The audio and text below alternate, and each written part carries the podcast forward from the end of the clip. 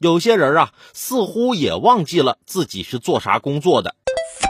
八月五号，浙江台州，蔡女士花两千九百元从婚庆公司租车办婚礼，对方拒绝吃盒饭，要求给六位司机准备酒席，并称主家吃什么，司机吃什么。蔡女士说自己不了解行规，但是找来的化妆师、摄影师都是让自己订的盒饭。酒席四千元一桌，自己并不是不舍得，而是对方说话让人很不舒服。更让他气愤的是，婚车公司将聊天记录截图发布到网上，并说自己抠门小气，说自己老公是妈宝男。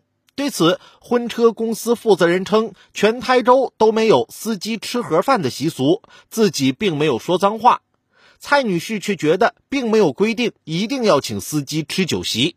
对此，律师表示，婚车公司把聊天记录发到网上，已经涉嫌构成侮辱。不说别的，私自将聊天记录发到网上进行公开传播，已经涉嫌违法了。其次，人家主家办婚礼已经付过车钱了，这些司机也是拿钱办事儿，凭什么还要主家额外支出费用？四千块钱的酒席，凭啥给你们吃啊？讲习俗。那婚礼来吃酒席的客人，还有给新人包红包随礼的习俗呢。你们随礼了吗？主家跟婚庆公司是消费者和商家的关系，二者之间有合同。如果合同上写了要请司机吃酒席，那你大可以通过合法途径维权。如果合同上没写，请你吃盒饭还是吃酒席，主家有自主选择权。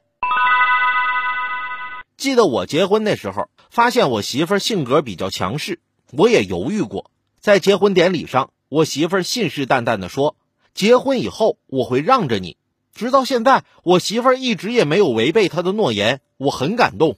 她都是让我洗衣服，让我洗碗，让我做饭，让我拖地，让我辅导孩子写作业。哎。